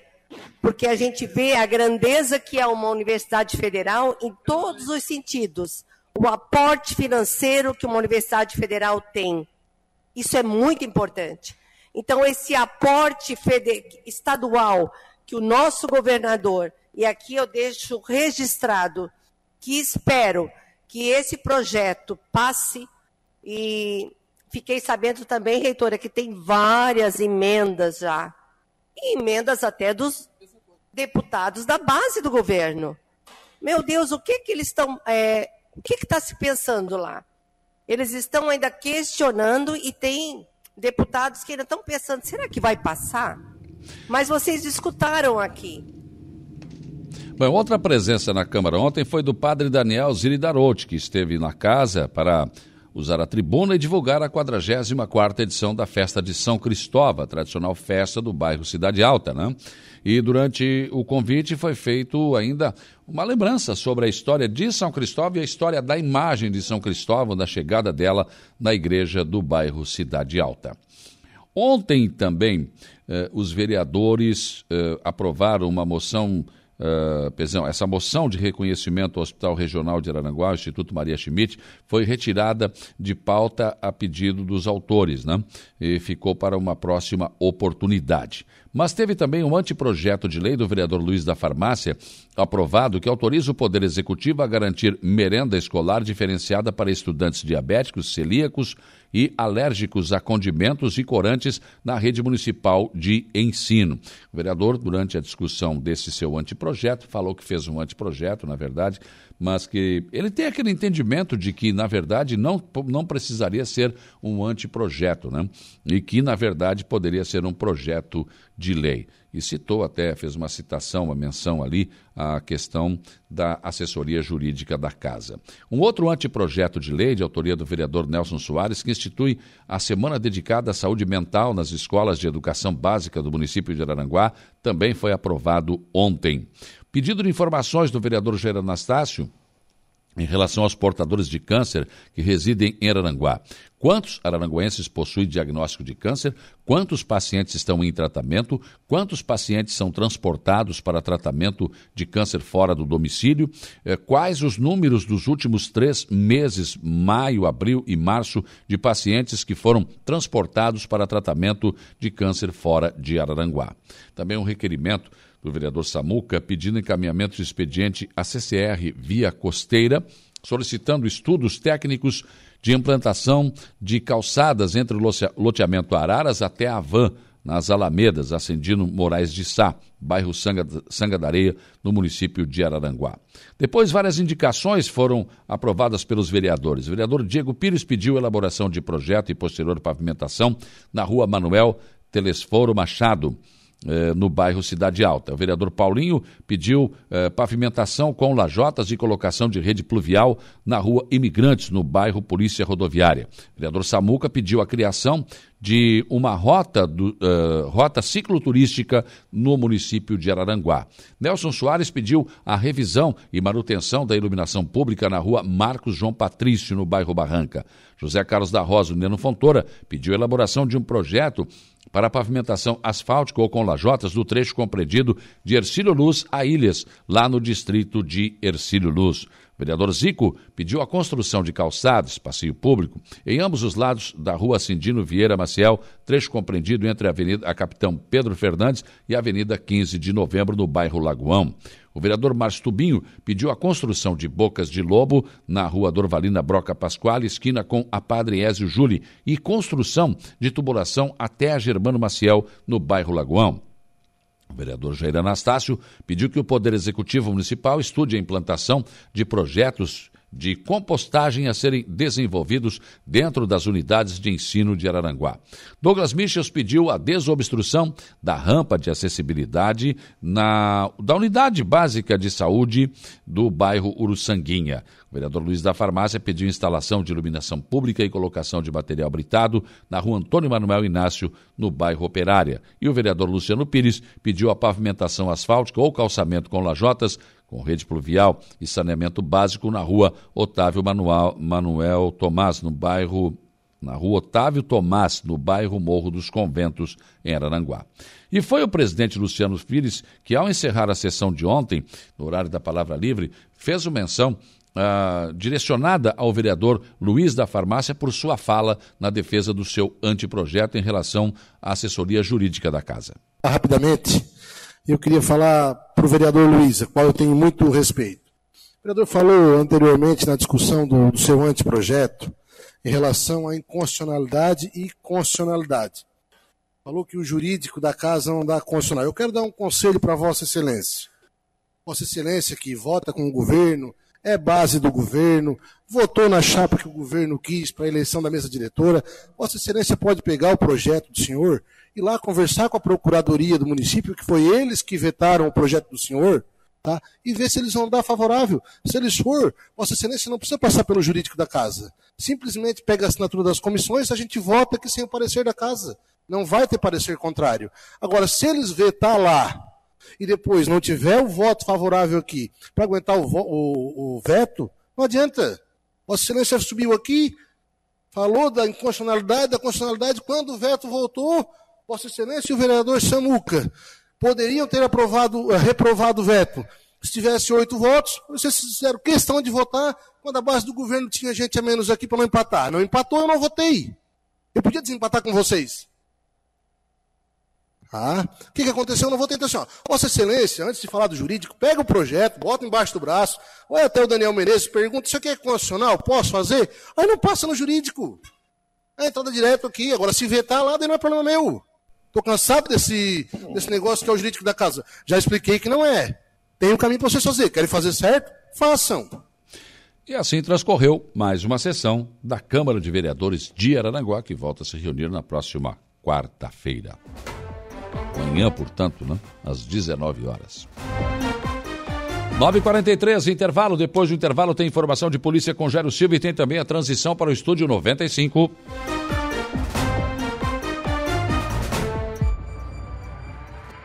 Rádio Araranguá. A informação em primeiro lugar. Polícia, oferecimento Vigilância Radar, Pontão das Fábricas, Estruturaço, Loja de Gesso Acartonado, Eco Entulhos, Limpeza Já, Fone 99 600 8000, Cia do Sapato e Castanhete Supermercados. 957, informação de polícia, Gero Silva. Olha, Saulo, morre segunda vítima de tiroteio em escola do Paraná.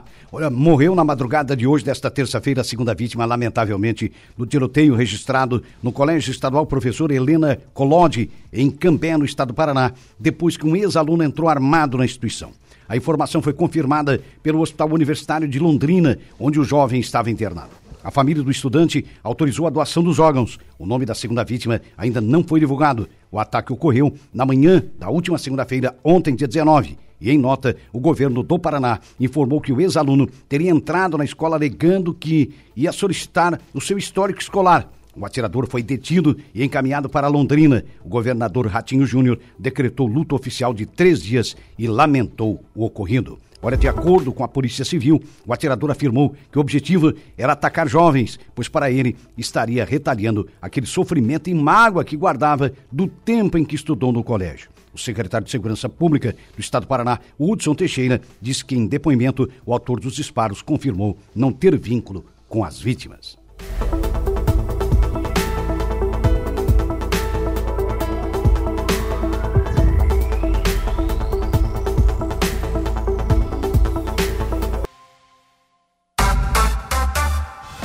10 horas desta manhã de terça-feira, 13 graus a temperatura. Bom dia, seu Lucas Casagrande. Bom dia, bom dia, Saulo. Bom dia a todos os ouvintes da Rádio Araranguá. E temos para hoje no estúdio. No programa de hoje vamos trazer as informações da sessão de ontem da Câmara de Vereadores de Maracajá e também converso com o presidente da casa, o vereador João Rocha, porque ontem foi entregue a ordem de serviço para a construção da sede da Câmara de Vereadores. Também vou conversar com a Lúcia Guiar, gerente da loja Benoit, e ainda converso com o Dilnei Fausto, ele é diretor do Parque Ecológico, e no próximo domingo acontece mais uma edição do Encontro de Fuscas e Antigos lá no Parque Ecológico em Maracajá. Tudo isso? Dar tempo. Você tá com, tá com uma esperança Não, boa. é acelerado. Vamos lá. Bom dia, boa tarde, até logo. Vamos lá. Inclusive, vamos lá. Vamos, vamos. É, não demora muito. Inclusive, ei, vamos lá, presta atenção. O Lucas assume a partir de agora, eu volto amanhã. Amanhã não, rapaz, eu quero voltar amanhã. É, já. tá achando o quê? Presta não, atenção. Não, às 18h30. Isso, na com-. Não, eu ia dizer que amanhã no dia a dia. Ah, tá. Não ia Deixa eu isso. terminar. Do, do, do- ah, tá demorando, tá demorando mais. e às 18h30 na conversa do dia. Bom trabalho. Dando sequência à programação aqui da Rádio Araranguá, nós vamos agora ao Notícia da Hora, Gregório Silveira. Qual será o seu destaque? Cine tem mais de 5 mil vagas abertas em Santa Catarina. A seguir tem mais informações no Notícia da Hora. Notícia da hora. Oferecimento: Giasse Supermercados, Laboratório Bioanálises, Civelto Centro de Inspeções Veicular, Lojas Colombo, Rodrigues Ótica e Joalheria, Mercosul Toyota e Bistrô e Cafeteria, Hotel Morro dos Conventos. Santa Catarina tem 5.253 vagas de emprego disponíveis pelo Sistema Nacional de Emprego, o Cine. As ofertas estão disponíveis em várias cidades e englobam como pré-requisito desde nível fundamental a superior. Dessas vagas, 176 são para pessoas com deficiência. Para concorrer, os candidatos devem procurar uma das 140 unidades do Cine. Para realizar o cadastro pessoalmente, é necessário apresentar documentos pessoais como RG, CPF e carteira de trabalho. Outra possibilidade é o acompanhamento das vagas via aplicativo do governo federal Cinefácil, que pode ser baixado no smartphone ou então tablet. Lá o trabalhador poderá conferir as oportunidades de emprego, candidatar-se a uma das vagas e também dar entrada ao seguro-desemprego. As mesmas funcionalidades também estão disponíveis no portal Emprega Brasil. Na região do Extremo Sul, Arananguá está com 121 vagas disponíveis, Praia Grande 12 e Turvo 29 vagas. Eu sou Gregório Silveira e esse foi o Notícia da Hora.